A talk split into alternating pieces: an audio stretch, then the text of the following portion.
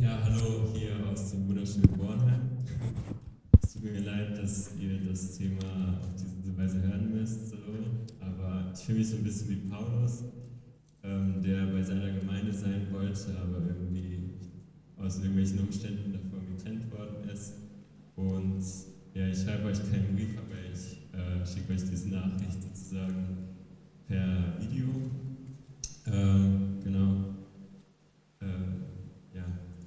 Äh, heute wird es um das Thema Gnade und Mission gehen. So habe ich das äh, Thema genannt. Und äh, ich danke auch für den Gruß, den Chris uns ähm, bereitet hat. Joni geht's gut.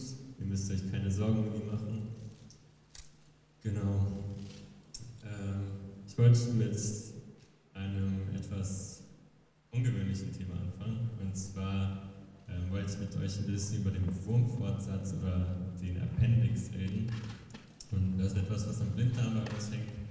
Und ähm, meistens hört man davon nur, wenn das entzündet ist. Also irgendwie scheint es so ein Organ zu sein in unserem Körper, das unnötig scheint, weil ähm, man eben nur davon hört, wenn es entzündet ist. Und dann kann man das auch ganz unkompliziert entfernen und man kann auch ohne diesen Appendix leben.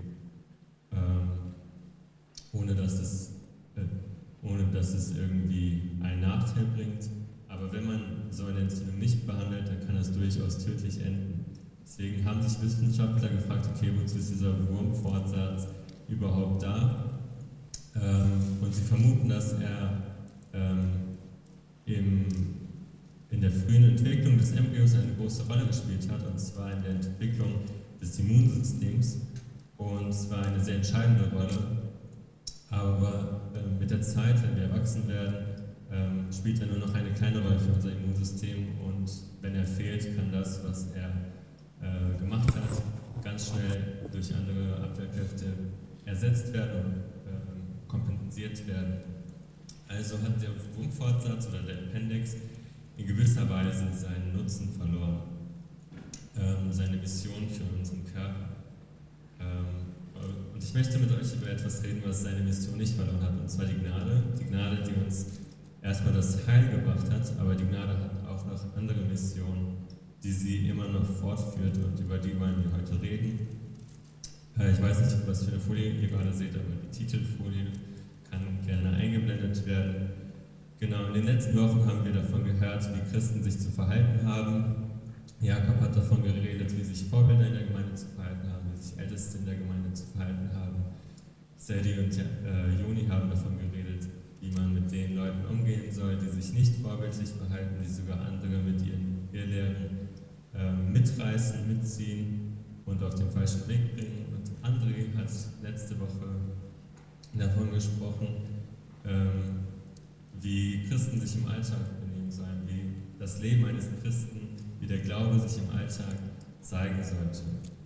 Und als ich all diese Dinge gehört habe, habe ich gedacht, yo, äh, Nico, wie willst du das jetzt alles durchziehen? Wie willst du an diese ganzen Sachen denken? Du bist doch ein sündiger Mensch und keine Ahnung, du entsprichst überhaupt nicht diesem Bild manchmal. Und da hat mir so der Kopf geschwirrt und ich dachte, boah, ist das so möglich? Und ich weiß nicht, wahrscheinlich hat sich Paulus das auch so bei den Kretern gedacht. Äh, so bei den Kretern war das ja nochmal voll schlimm. So, man hat ja gesehen, was sie alles Schlimmes gemacht haben. Das hat Joni auch in der Einführung gesagt, was für ein zügelloses Leben sie geführt haben. Und das war ja auch voll in deren Kultur verankert, auch durch diesen Zeus, ihren Hauptgott.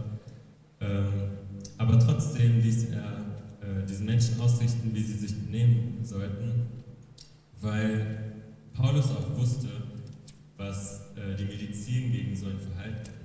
Es gibt nicht nur Medizin für Verirrte und Verwirrte, sondern auch Medizin für Sünder. Und diese Medizin heißt Gnade.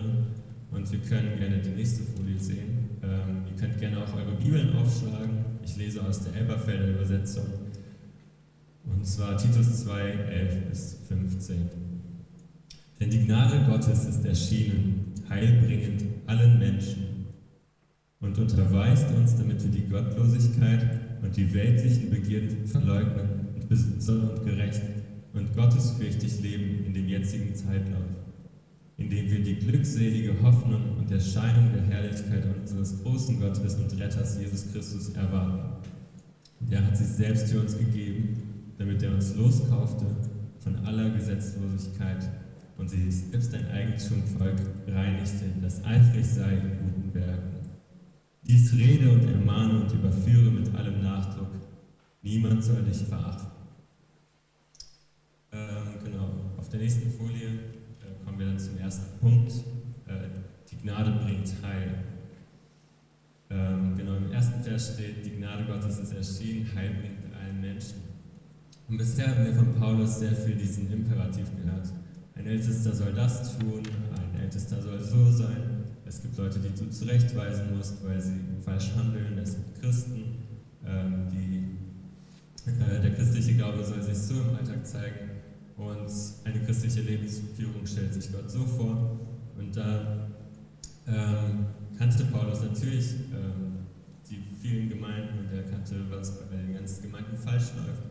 Und er wusste, ähm, und er musste Christen immer wieder zurechtweisen und immer wieder sagen, hey, ihr müsst so und so leben, ihr müsst so und so leben. Aber er wollte auf keinen Fall, dass darin irgendeine Gesetzlichkeit besteht, dass die Menschen irgendwie denken, dass das, ähm, dass das irgendwie ein sich erarbeiten ist, sondern ähm, er wollte ganz klar darstellen, okay, ähm, es gibt eine theologische Grundlage, es gibt eine äh, tiefgehende Bedeutung, die die Gnade Gottes für unser Leben hat. Und in dieser Passage, die wir gleich besprechen werden, zeigt Paulus den Indikativ, also das, was schon erfüllt ist, das, was bereits gilt, damit wir uns so verhalten können, wie Paulus es fordert. Und André hat das letzte Woche schon ein bisschen angeteasert. Das Wort denn in diesem Vers zeigt, dass das begründet, was davor ähm, vorangegangen ist. André Tüfs ähm, hat letzte Woche darüber geredet, wie sich der Glaube im Alltag. Und, das, ähm, und wir haben jetzt geschaut, ähm, dass der Glaube sich auswirkt, denn die Gnade Gottes ist erschienen, heil bringt allen Menschen. Also ein Ältester muss untadelig sein, denn die Gnade Gottes ist erschienen. Ein Ältester muss treu sein, denn die Gnade Gottes ist erschienen. Ein Ältester muss gastfreundlich sein, denn die Gnade Gottes ist erschienen. Die Männer müssen nüchtern, besonnen und ehrbar sein, denn die Gnade Gottes ist erschienen. Frauen müssen dem Heiligen angemessen, besonnen, keusch, gütig, denn die Gnade Gottes ist erschienen. Es ist nicht ein bloßer Befehl, ähm, der Glaube zeigt sich, weil die Grundlage für diesen Glauben schon gelegt ist, weil, der, äh, weil die Grundlage für dieses Verhalten in der Gnade beruht. Ähm, die Gnade Gottes ist erschienen und ähm, Im Griechischen steht das Wort Gott in diesem Satz im Zentrum. Ähm, Paulus wollte sich jetzt zeigen, dass Gott hier wirklich der Handelnde ist. Es ist nicht der Mensch, der irgendwie diese Gnade herbeigerufen hat. Es ist nicht der Mensch, um den es hier geht, sondern es ist Gott, der eingreift, der ähm, Gott, ähm, der hier ähm, genau, Leben schenkt, der hier das Heil schenkt. Ähm, und die Gnade ist ein Geschenk ähm, es ist nicht Gnade, die einfach nur ein gutes Leben bringt. Es ist nicht Gnade, die irgendwie Erfolg bringt. Es ist ähm, nicht Gnade, die einem ein gutes Leben auf der Erde beschert. Und darum ging es Gott nicht. Gott ging es vor allem, dass, es, ähm, dass diese Gnade notwendig ist, um zu retten, um Heil zu bringen. Unser Gott ist nicht so wie der Gott der Kreter, wie der Gott der Griechen, der, den sie geglaubt haben, nur um irgendwelche Dinge von ihm zu fordern, welche Dinge zu bekommen, die den Alltag erleichtern. Unser Gott will nicht irgendwelche Kleinigkeiten für unser Leben äh, geben, sondern er will uns heilbringende Gnade geben. Wir brauchen diese Rettung. Und diese Gnade ist auch kein Geheimtipp. Paulus schreibt, diese Gnade Gottes ist erschienen. Ähm, diese Gnade ist sichtbar geworden und das Wort im Griechischen äh, für erschienen bedeutet hier vor allem so im mythologischen Sinne ein hilfreiches Erscheinen der Götter, das sogar irgendwie eine Schlacht entscheiden kann. Also äh, wenn irgendwie Hilflosigkeit herrscht oder wenn man nicht weiß, wie es weitergeht oder wenn irgendwie zwei Völker gegeneinander kämpfen, dann kommt ein göttliches Erscheinen und ähm, kämpft an deiner Seite, um dir bei deinem Sieg zu bekämpfen, äh, zu helfen und diesen Sieg für dich zu gewinnen. Und Dieses Erscheinen Gottes, der Gnade Gottes, war genauso ein Eingreifen. Ein Eingreifen, es war ein Wendepunkt, es war eine Gnade, die einen Unterschied gemacht hat. Es war nicht so, dass ähm, die Gnade erschienen ist und alles ist einfach so weitergegangen wie zuvor, sondern diese Gnade ist erschienen und sie hat einen Unterschied gemacht. Sie hat die Entscheidung einer, zu der Entscheidung einer Schlacht geführt, nämlich diesem Kampf um Tod und Sünde, um unser Leben, dieser Kampf um unser Leben. Und das ist eine Mission der Gnade Gottes, uns heil zu bringen. Das ist die erste und oberste Mission. Und wenn Gott seine Gnade offenbart, dann ist das nicht einfach irgendwie Pille-Palle, dass er sie zeigt. Wenn Gott seine Gnade offenbart, dann ist es nicht äh, so, als ob das niemand bemerkt. Gottes Gnade zeigt sich in ihrer vollen Kraft. Und Gottes Gnade wurde durch Jesus offenbart. Jesus Christus ist der ultimative Beweis der Gnade Gottes. Und als Jesus geboren wurde, musste er am achten Tag beschnitten werden und da, wurde er mit seinen, äh, da ist er mit seinen Eltern nach Jerusalem gegangen und dort trafen sie auf einen Mann, der Simeon hieß und dieser Simeon ähm, war vom Heiligen Geist erfüllt und ähm, der Heilige Geist hat ihm versprochen, dass er nicht sterben würde, bis er die Rettung oder den verheißenen Retter sehen würde. Und an diesem Tag, wo Jesus im Tempel war mit seinen Eltern, wurde auch Simeon vom Geist in den Tempel geführt. Und als Simeon Jesus sah, nahm er ihn in den Arm und hat ähm, Folgendes gesagt, was wir in Lukas 2, Vers 29 bis 32 lesen können. Herr, nun kann dein Diener in Frieden sterben, denn du hast deine Zusage erfüllt. Mit eigenen Augen habe ich das Heil gesehen, das du für alle Völker bereitet hast. Ein Licht, das die Nationen erleuchtet und der Ruhm deines Volkes Israel. Das ist die Rettung Gottes. Ein Kind, ein einfaches Kind. Das ist der Mensch gewordene Gott und der vollbringt das. Ähm, und das, was er vollbringen wird ähm, und was mit, einem, mit ihm als Kind anfängt, das ist die Erscheinung der Gnade Gottes. Das ist der Beweis dieser Gnade Gottes.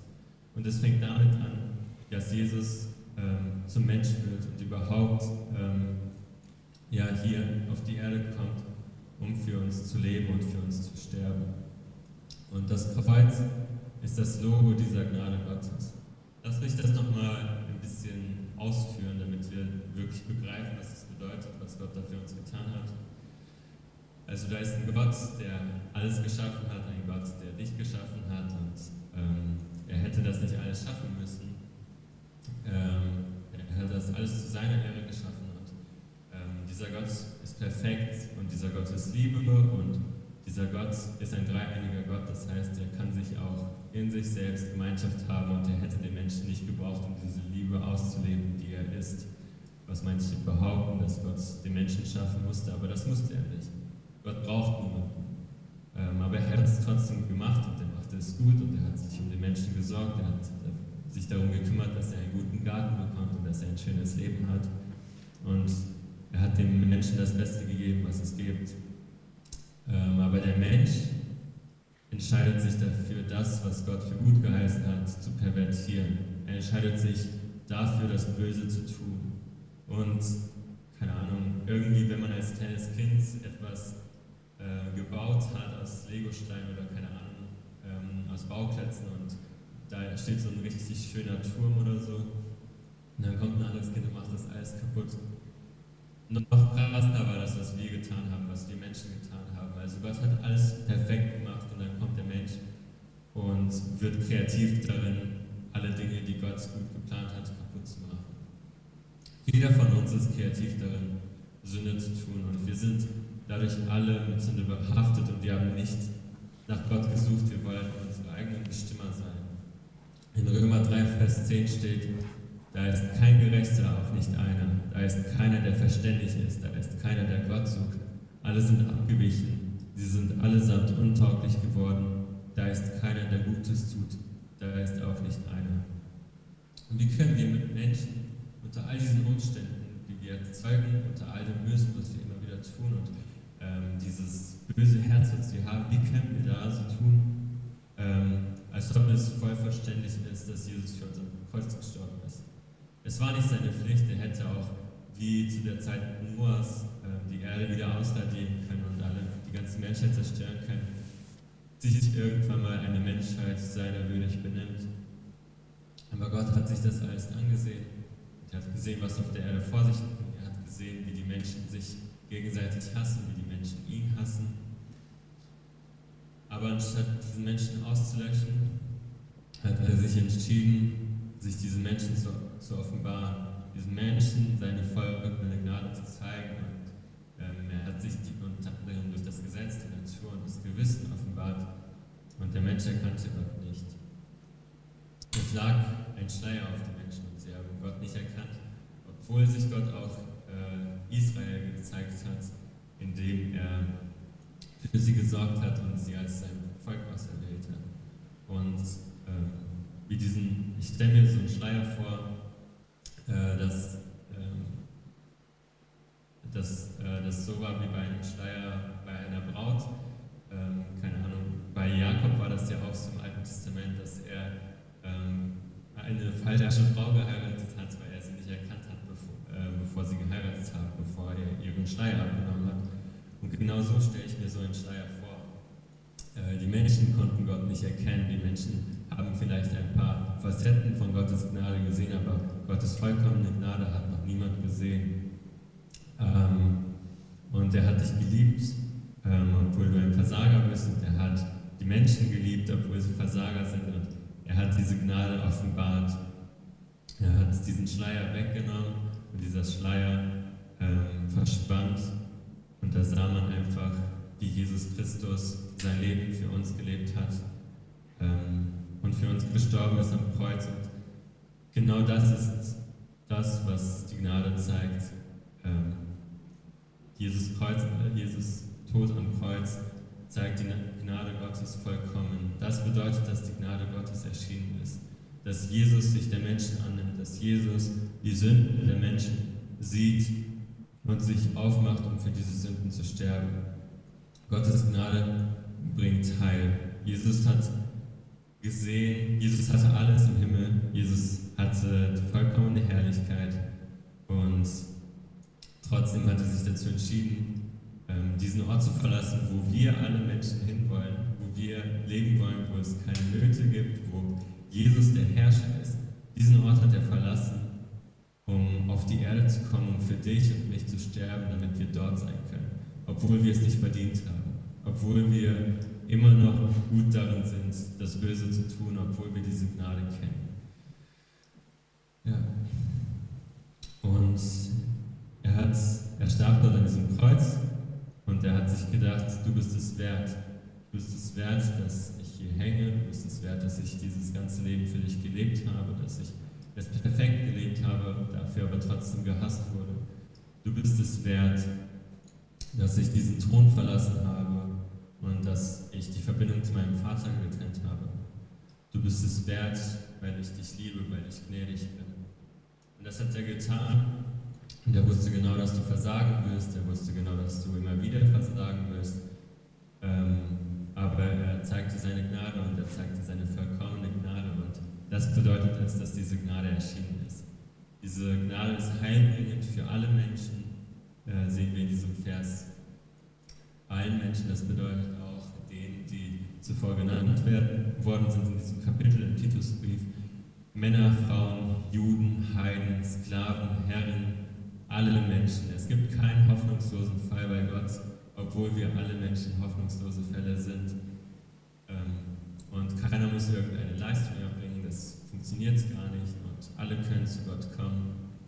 Und ich möchte dich heute dazu einladen, diese Gnade anzunehmen wenn du diese Gnade schon angenommen hast, dann möchte ich dir diese Gnade zusprechen. Wenn du glaubst, dass Jesus Gottes Sohn ist und dass er für deine Sünden gestorben ist, dass er am Kreuz dafür gelitten hat und dass du aus Gnade allein gerettet bist, dann wirst du von dieser Gnade getragen, siehst dein Heil und siehst ähm, alles, was du im Leben brauchst. Und wenn du Gottes Gnade noch nicht erhalten hast, dann möchte ich dich dazu einladen, sie heute anzunehmen, indem du Jesus als dein Gott annimmst und ihn um Vergebung bittest für das, was du getan hast. Und dann wird diese Gnade auch in deinem Leben wirksam. Ähm, genau. Im im nächsten Vers, in den nächsten Versen geht es dann darum, dass die Gnade Veränderung und Hoffnung bringt. Also die erste Mission der Gnade ist, uns zu retten. Und weil diese rettende Gnade erschienen ist, hat das Konsequenzen Leben. Ich lese Vers 12 und 13. Und unterweist uns, damit wir die Gottlosigkeit und die weltlichen Begierden verleugnen und besonnen und gerecht und gottesfürchtig leben in dem jetzigen Zeitlauf, indem wir die glückselige Hoffnung und Erscheinung der Herrlichkeit unseres großen Gottes und Retters Jesus Christus erwarten. Also Gnade bringt Veränderung und Hoffnung. Ähm, es gibt so einen Glashersteller, der heißt Pilkington und der hat vor einiger Zeit eine Glasscheibe entwickelt, die durch UV-Ausstrahlung ähm, und ein bestimmtes Oxid äh, den Dreck von der Scheibe löst. Also man muss diese Scheibe gar nicht waschen, sie wäscht sich von selbst. Also der Dreck löst sich durch die UV-Strahlung und durch den Regen wird der ganze Dreck runtergespült. Und manchmal wünschen wir uns das für unser Leben, dass wir unser Leben nicht sauber machen müssen. Ähm, irgendwo ist es auch so, weil die Gnade unser Herz gereinigt hat. Also in unserem Innern ist wirklich so eine Glasscheibe, die sich selbst wäscht, sozusagen. Also unser Herz ähm, wird immer wieder durch diese Gnade gewaschen. Aber was in diesem jetzigen Leben passiert, was wir außen sehen, sieht irgendwie nicht so rosig aus wie das, was die Bibel uns über unsere Rechtfertigung sagt, die wir jetzt durch Christus erhalten haben. Ähm, aber äh, diese Gnade erzieht uns. Und ich weiß nicht, wie das bei euch ist, wenn ich so fragen würde, was sie mit dem Begriff Gnade äh, verbindet. Dann würde bestimmt ganz viele Assoziationen kommen, aber keine davon wäre unterweisen oder erziehen. Ähm, und das ist auch kein Fehler in der Übersetzung oder so. Hier steht wirklich das Wort für Erziehung, ähm, das auch bei der Kindererziehung gebraucht wird. Und Paulus spricht hier ganz bewusst nicht von irgendeinem emotionalen äh, Phänomen, das irgendwie besagt, dass die Gnade von euren Sünden freimachen wird, sodass ihr nie wieder sündigen werdet. Und das ist, wir sind immer noch Sünder, aber wir sind zugleich mit Gnade erst. Ähm, er sagt hier erstmal ganz trocken, die Gnade erzieht uns. In Griechenland hat die Erziehung einen großen Stellenwert und das, da ging es auch unter anderem um Bildung. Und anscheinend ist es bei den Kretern nicht so gut gelaufen, weil die sich ja nicht so gut benehmen können. Und Paulus zeigt ihnen hiermit, dass er sie als bildungsfähige Menschen ansieht. Okay? Ähm, ihr könnt durch diese Gnade erzogen werden. Das sagt er ihnen. Und ähm, man könnte auch irgendwie meinen, dass Paulus sich vergessen hätte, ja, ähm, die Menschen sind doch nur aus Gnade gerechtfertigt und das Blut Jesu Christi reicht. Ähm, das ist auch so, das ist Fakt, das ist die Grundlage. Ähm, das Blut Jesu ist der Anfang für diese Erziehung. Aber diese Erziehung findet dann statt, wenn du Gottes Kind bist. Gott äh, erzieht seine Kinder. Ähm, und es ist nicht so, dass mit der Bekehrung die ganze Erziehung vollendet ist, sondern erst mit der Bekehrung fängt diese Erziehung an. Erst mit dieser Bekehrung wirst du durch Höhen und Tiefen getragen. Und das ist eine voranschreitende Erziehung. Also das Wort Erziehung wird hier auch ähm, in einer grammatikalischen Konstruktion verwendet, sodass es bedeutet, dass es ähm, durchgehend erzogen ist. Also nicht ein einmaliges Ereignis wie die Bekehrung, sondern eine durchgehende Erziehung. Und ähm, durch Gnade verändert sich einfach unsere Hauptmotivation. Früher haben wir versucht, uns irgendwas durch Werke zu erarbeiten, aber dann ähm, haben wir gemerkt, dass es nicht funktioniert und dass wir nicht perfekt sind. Und Gott hat uns seine Gnade gegeben, damit wir sehen, okay, Gott ist perfekt und Gottes Gnade reicht. Gott nicht gerettet. Und ähm, diese Gnade wird jetzt zu unserer Motivation, diese Gnade wird, bewirkt in uns ähm, Dankbarkeit, sodass wir jetzt motiviert sind, an uns zu arbeiten. Wir wissen, dass wir keinen Druck haben, weil Gott alles schon verbracht hat. Ähm, aber diese, diesen Gehorsam zu fordern, den Paulus fordert, ohne die Befähigung durch die Gnade zu haben, ist gesetzlich. Ähm, und die Heiligkeit, die Jesus uns gegeben hat, bringt uns dazu, uns zu fragen, wie nah kann ich an Gott kommen? Wie nah kann ich ähm, in meiner Beziehung an Gott kommen? Was kann ich dafür aufgeben, dass ich näher zu Gott komme? Und wenn wir das Ganze ohne die Gnade sehen, dann ist das Gesetzlichkeit und das ist eine sehr schwere Last, weil wir die ganze Zeit nachdenken, okay, ich darf das nicht tun, ich darf das nicht tun und dann stellt man sich schnell die Frage, okay, wie nah kann ich an die Sünde kommen, ohne diese, dieses Gebot zu übertreten. Ähm, deswegen lasst uns an der Heiligkeit, in der Heiligkeit wachsen und in dieser Gnade leben, sodass wir uns immer wieder die Frage stellen, okay, wie kann ich noch näher zu Gott kommen? Ähm, und diese Liste sollte man umsetzen, diese Listen, die André und ähm, Jakob uns gegeben haben. Nicht, weil wir uns irgendwas erarbeiten wollen, weil wir irgendwie denken, dass wir uns irgendwas verdienen können, sondern weil wir dankbar sind. Und diese Dankbarkeit wird zu unserer stärksten Motivation durch die Gnade, weil wir daran festhalten können. Ähm, und ich möchte euch auch motivieren, dass wenn ihr unmotiviert seid, wenn ihr irgendwie gerade fertig seid und ähm, keine Ahnung am Ende seid und denkt, jo, jetzt ist alles vorbei, dann möchte ich euch daran erinnern, dass Gottes Gnade wirksam ist und dass Gottes Gnade für, ja, Gott bereits alles für euch getan hat. Ähm, und daran können wir uns immer wieder erinnern, sodass wir wieder motiviert sind, unser Leben so zu leben, wie es Gott gefällt. Gott erzieht uns äh, nicht nur, also es ist nicht, nicht nur durch die Gnade erzieht er uns, sondern auch weil er gnädig ist. Also äh, wer seine Kinder nicht liebt, der erzieht sie nicht. Und in Hebräer 12, Vers 6 bis 7 steht, denn wen der Herr liebt, den erzieht er mit, nötigen, mit der nötigen Strenge jeden, den, den er als seinen Sohn annimmt, lässt er auch seine strafende Hand spüren. Wenn ihr also Nöte durchmachen müsst, dann seht darin Gottes Absicht, euch zu erziehen. Er macht es mit euch wie ein Vater mit seinen Kindern. Oder gibt es einen Sohn, der von seinem Vater nicht mit strenger Hand erzogen wird? Genau. Ähm, und Gott macht es auch unter anderem durch seine Gnade. Und seine Gnade zeigt uns ähm, unsere Fehler und in dieser Welt, ähm, wenn ein Mensch begnadigt wird, dann führt das nicht unbedingt zu einer Veränderung, aber diese Gnade hat auch Power. Und Gottes Gnade ist nicht so wie die Gnade, die Menschen geben, die ein Richter geben kann, sondern es ist eine Gnade, die uns befähigt durch den Geist. Ähm, in 2. Korinther 5, Vers 17 steht, dass wir eine neue Schöpfung sind. Also dadurch, dass Jesus für uns gestorben ist, ähm, wurden wir nochmal komplett neu geschaffen, auch wir es gerade gar nicht sehen. Ähm, genau, es ist Befähigung. Äh,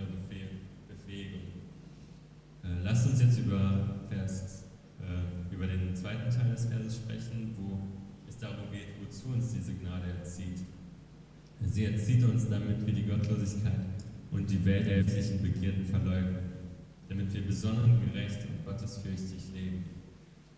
Die Bibel spricht häufig davon, dass wir uns nach unserer Bekehrung oder bei unserer Bekehrung von einigen Sachen abwenden müssen und einigen Sachen zuwenden müssen. Und Paulus nennt hier zwei Dinge, von denen wir uns abwenden müssen. Und zwar von der Gottlosigkeit und von dem weltlichen Begierden. Und was bedeutet Gottlosigkeit?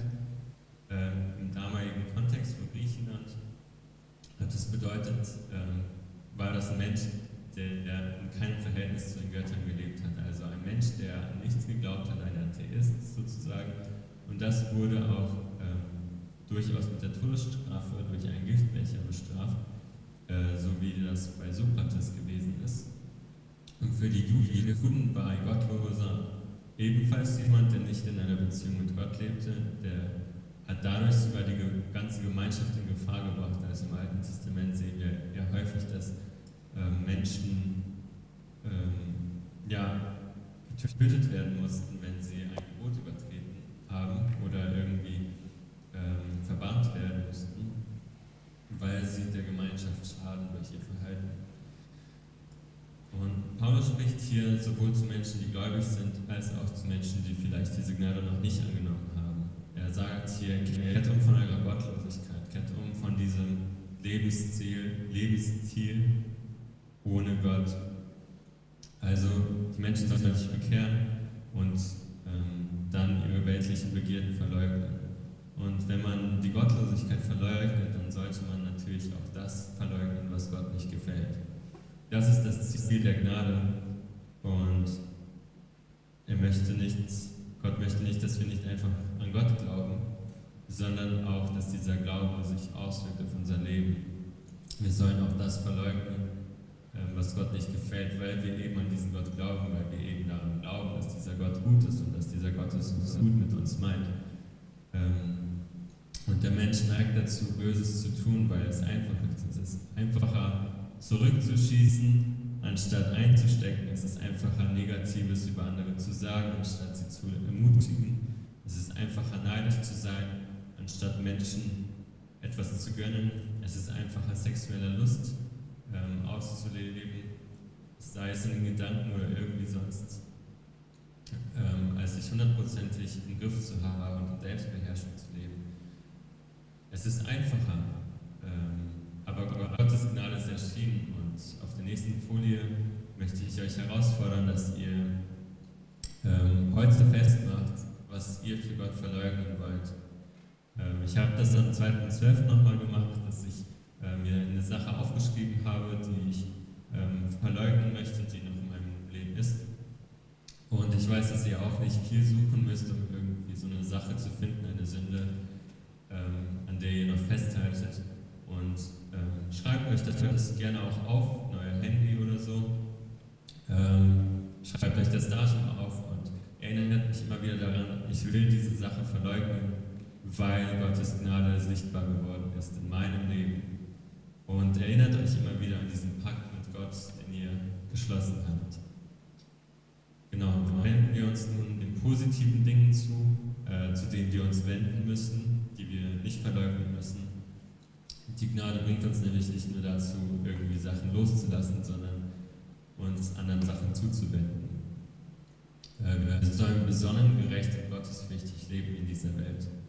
Besonnen, äh, ich weiß nicht, falls euch dieses Wort bekannt vorkommt, dann könnte es daran liegen, dass das ähm, in Titus 1, Vers 8 schon steht, wenn es um Älteste geht, dass es in Titus 2, Vers 2 steht für ältere Männer, dass es in Titus 2, Vers 5 bei jüngeren Frauen erwähnt wird und auch bei Titus 2, Vers 6, wenn es um jüngere Männer geht. Also irgendwie sollen alle Bevölkerungsschichten besonnen sein. Also es ist eine grundlegende Tugend, die, das, die die Gnade in uns bewirkt. Wir sollen besonnen sein, also Herr über unsere Sinne sein. Außerdem sollen wir gerecht sein. Hier geht es auch um den Umgang mit anderen Menschen. Wir sollen gerecht sein, wir sollen nicht lügen, wir sollen nicht stehlen. Ähm, die Gnade wirkt sich auf diese drei Lebensbereiche aus, dass wir erstmal einen besonderen Umgang mit uns selbst haben, mit unserem Körper, mit dem, was uns zur Verfügung steht. Wir sollen uns unter Kontrolle haben, aber wir sollen auch gerecht mit anderen Menschen umgehen und zu guter Letzt sollen wir auch gottesfürchtig sein, also in einer guten Beziehung zu Gott leben.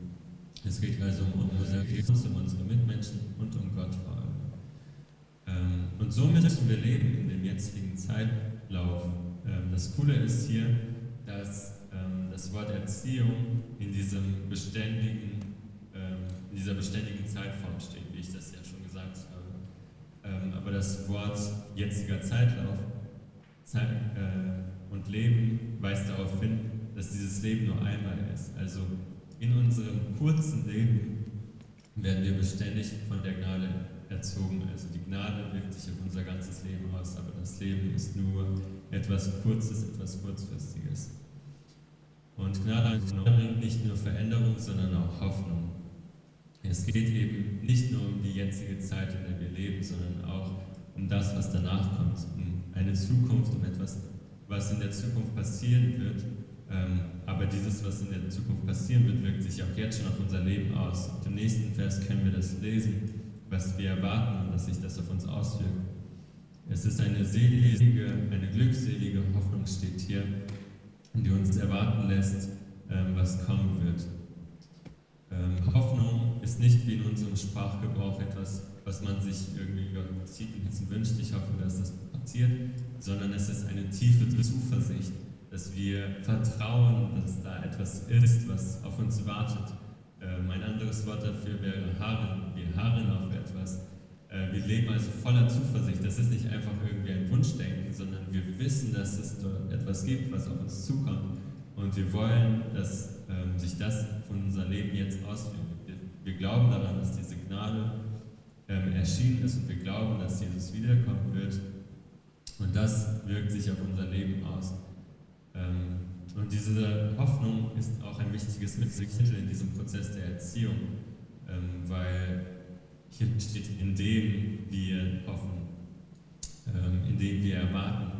Und wir können voller Hoffnung gespannt sein, was Jesus für uns vorbereitet hat. Jesus ist sein erstes Mal erschienen und hier wird auch das zweite Mal das Wort erscheinen benutzt.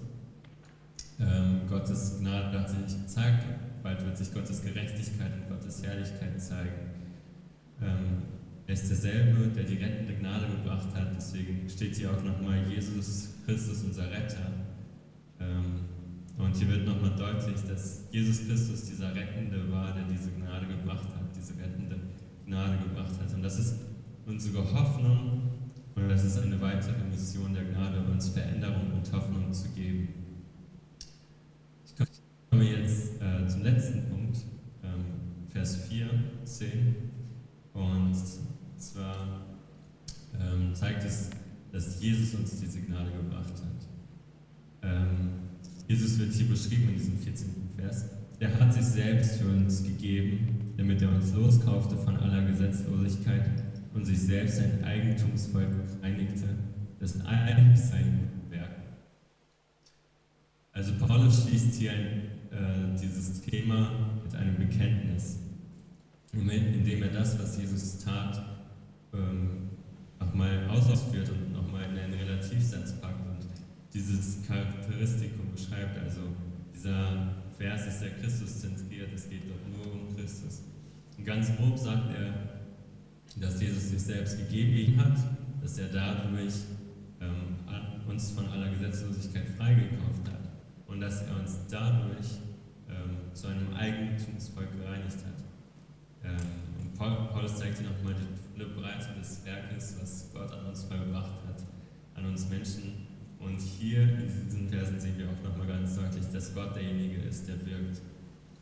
Und mit diesem letzten Vers fasst er irgendwie nochmal das zusammen, was in den Versen davor stand. Ähm, er hat sich selbst für uns gegeben, damit ist gemeint, dass Jesus an unserer Stelle gestorben ist. An unserer Stadt. So wie das Wilde bei dem Opfer, als Abraham Isaac opfern musste, so hat er Isaac nicht geopfert und dann wurde das Widder geopfert. Oder die Opfer im Alten Testament, die für die Sünde der Israeliten herhalten mussten und sie haben die Schuld zugedeckt der Menschen und deswegen mussten diese Menschen nicht sterben. Und wir wurden gerettet. Unsere Schuld wurde zugedeckt, weil Jesus sich geopfert hat. In 1. Petrus 1, Vers 19 steht, äh, sondern mit dem teuren Blut Christi als eines unschuldigen und unbefleckten Lammes. Also er wurde getötet wie ein unschuldiges und unbeflecktes Lamm. Er hatte keine Schuld an sich und vielleicht fehlt uns manchmal auch das Verständnis dafür, warum Gott so etwas fordert, dass jemand ähm, irgendwie so etwas Blutrünstiges und Brutales tut, wie seinen eigenen Sohn opfern, ähm, damit er mit uns in Gemeinschaft treten kann. Weil wir manchmal gar nicht sehen, was Sünde bedeutet. Also wir, wir können das nicht verstehen, weil wir manchmal nicht checken, was es für Gott bedeutet, dass wir gesündigt haben. Es war Gott, für Gott keine Kleinigkeit. Es war keine Kleinigkeit für ihn, dass sich Mensch dazu entschieden hat, ohne ihn zu leben. Und es war auch keine Kleinigkeit, dass der Mensch sich lieber für den Sündenfall entschieden hat und dazu entschieden hat, das Böse zu tun, anstatt an der Heiligkeit Gottes teilzuhaben. Bitte lieber von Gott getrennt sein. Und es war nicht etwas, wo Gott ein Auge zudrücken könnte oder wo Gott ähm, irgendwie etwas klären konnte, etwas Kleines. War eine sehr schwerwiegende Entscheidung für Gott, was der Mensch da gemacht hat. Für Gott ist Sünde keine Kleinigkeit, wie es manchmal für uns ist. Aber Gott wusste, es gibt einen Ausweg und dieser Ausweg war nicht leicht. Erst dadurch, dass das Schuldkreuz starb für unsere Sünden. Ich wurde unsere Schuld vollkommen ausgelöscht und vollkommen gesühnt, wie es heißt. Tod hatte nun keine Macht mehr über uns, weil Jesus gestorben ist, weil ähm, für jeden Menschen, der sich zu Jesus bekannte, hatte dieser Tod die Macht verloren. Ähm, ein weiteres, ähm, also Jesus hat sich dahin gegeben, damit er uns loskaufte von aller Gesetzlosigkeit. Und hier wird der Grund für äh, Jesu Hingabe genannt. Er wollte uns losen, alles Losigkeit. Und loskaufen ist hier genau das gleiche Wort, was auch Sklavenland wurde. Also Sklaven wurden losgekauft. Also äh, Sklaven wurden damals besessen. Also wenn jemand einen Sklaven hatte, dann war das sein Eigentum und er durfte machen mit diesem Sklaven, was er wollte. Und so waren auch wir die Sklaven der Gesetzlosigkeit, also die Sklaven von der Sünde. Und Jesu Blut hat uns freigekauft. Jesus hat sich hingegeben, damit er uns loskauft von diesem alten Herren und so, dass wir seine Sklaven werden. Ähm, und er ist ein sehr guter Herr. Ähm, genau, und für Juden waren Gesetzlose ganz klar Heiden, ähm, weil sie ja diejenigen waren, die das Gesetz gehalten haben, die das Gesetz von Gott erhalten haben. Aber Paulus möchte hier auf gar keinen Fall sagen, dass sich jetzt die Menschen aus der Gesetzlosigkeit zu den Gesetzen der Juden zuwenden sollen. Äh, das haben nämlich die Irrlehrer gefordert. Gott hat sich, äh, Gott hat uns freigekauft aus der Gesetzlosigkeit und uns unter das Gesetz der Gnade gestellt. Das bedeutet für uns eben, dass die Gnade uns gerecht macht, dass die Gnade uns besonnen macht, dass die Gnade uns Gottes wichtig macht. Und nicht, dass wir uns darum bemühen, uns irgendwas zu verdienen in unserem Leben. Ähm, und es ist auch nicht gesetzlich, ähm, wenn man denkt, ähm, dass man irgendwie auf Sachen verzichtet, um diese Sachen zu erreichen, um gerecht zu leben und besonnen zu sein und gottesfürchtig zu sein. Es ist nicht gesetzlich, sich einzuschränken, damit man eben diese Sachen einhalten kann. Es ist gesetzlich zu denken, dass man sich dadurch etwas verdient, dass man dadurch diese Gnade verdient. Aber man kann durchaus irgendwelche Sachen dagegen tun und sich Sachen auch mit Mühe erarbeiten, also im Sinne von ähm, sehr lange Zeit auf irgendetwas verzichten, um von etwas loszukommen. Das ist nicht gesetzlich. Das ist, ähm, wie sich die Gnade auf uns auswirkt, sodass wir etwas tun wollen, um eben gottesfürchtig zu leben. Ähm, und das weitere Ziel war, sich selbst ein Eigentumsvolk zu reinigen, das eifrig in guten Werken ist. Und das ist nicht wirklich das Volk Gottes, sondern wie jeder Mensch, der Jesus Christus als seinen Retter angenommen hat. Ähm, Jesus hat uns durch sein Blut freigekauft und wir gehören jetzt zu ihm, wir gehören, ähm, wir gehören ihm und Jesu Blut ist das Zeug, der Zeuge dafür. Jesu Blut bezeugt, dass wir sein sind. Und wenn du das angenommen hast, das Blut Jesu ähm, und diese Gnade, dann lass dir von nichts anderem irgendwas einreden, dass du nicht zu Jesus gehörst, dass irgendwas falsch ist. Ja, du gehörst zu ihm und wurdest gereinigt für ihn mit einem Zweck und zwar sollen wir eifrig in guten Werken sein. Und eifrig, ähm, dafür gibt es das griechische Wort Zeloten und das klingt ähnlich wie die Zeloten. Und Zeloten ich weiß nicht, ob ihr die kennt, einer von den Jüngern Jesus war ein Zelot. Es waren jüdische Widerstandskämpfer, die auch keine Gewalt scheuten, um irgendwie für Gottes Ehre sich einzusetzen. Und sie wurden nach diesem Begriff benannt, weil sie so eifrig waren. Und der Begriff wird auch verwendet in Johannes 12, Vers 17, als ähm, Jesus den Tempel reinigte. Und da haben sich die Jünger an ein Wort erinnert, was in dem Psalm stand, dass ähm, Jesus eifrig sein wird über das Haus Gottes, über das, was dort passiert. Und mit so einem Eifer ähm, möchte Jesus, dass wir gute Werke tun, also möchte, dass wir ähm, vom Glauben getrieben, mit voller Überzeugung für Gott und seine Ehre ähm, und uns für seinen Willen einsetzen, ohne Rücksicht auf unsere eigene Person. Das bedeutet nicht, dass wir genauso wie die Zeloten Gewalt anwenden müssen, das dürfen wir nicht. Aber wir sollen mit dieser gleichen Motivation gute Werke an den Tag legen und äh, gute Werke tun. Das ist das Ziel, der Zweck der Gnade, der Zweck dessen, dass Gott sich in uns auserwählt hat. Zuerst kommt die Gnade, lass uns das nicht vergessen, okay, wir dürfen nicht irgendwie nach guten Werken streben, ohne diese Gnade angenommen zu haben. Diese Gnade motiviert uns, zielstrebig zu sein, Gottes wichtig zu leben, besonnen zu sein, gerecht zu sein. Und das will Gott äh, und Paulus diesen Kretern deutlich machen. Hey, es geht um die Gnade. Die Gnade ist erschienen. Diese Gnade ist sichtbar geworden durch den Tod Jesu Christi. Und deswegen möchte ich euch darauf, äh, herausfordern, äh, diesen Glauben, diese Gnade in eurem Leben, ähm, in eurem Leben wirksam zu machen. Und in Vers 15 wird nochmal deutlich, was für eine Dringlichkeit diese Botschaft hat. Ähm, Paulus sagt hier Titus, darum geht es, darum geht es, das ist die wichtigste Botschaft, das ist das Evangelium, dass die Gnade Gottes erschienen ist und dass sie Veränderung hervorruft, dass sie uns erzieht. Und es ist wichtig, dass du diese Botschaft verbreitest, dass dir von keinem etwas anderes einreden. Ähm, die Gnade ist erschienen. Ähm, wir können jetzt auf die letzte Folie springen. Ähm, die Gnade ist erschienen. Sie bringt uns Rettung und sie erzieht uns, sodass wir uns von einigen Dingen abwenden anderen Dingen zuwenden. Und sie wurde durch Jesus gewirkt. Sie gibt uns Hoffnung, die sich auf unser Leben auswirkt. Und ich möchte euch dazu einladen, jedes Mal, wenn ihr unmotiviert seid, an Gottes Gnade zu denken. Wenn ihr am Boden seid, dann denkt an Gottes Gnade, denkt daran, was er für euch getan hat und seid dankbar dafür. Amen.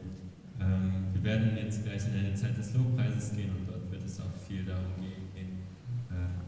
was Gott für uns getan hat. Unter anderem werden wir auch das Lied Welche Liebe singen. Das habe ich mir ausgesucht, weil ich da einfach, also wenn man sich wirklich die Worte anhört, dann finde ich es richtig krass, wie sie das beschrieben haben, was, was diese Liebe für uns getan hat und wie sich diese Liebe auf uns auswirkt und wie diese Liebe Scham in Herrlichkeit verwandelt. Und das ist auch wirklich so und das ist das Evangelium und ich äh, möchte euch ermutigen, immer wieder an diese Gnade zu denken.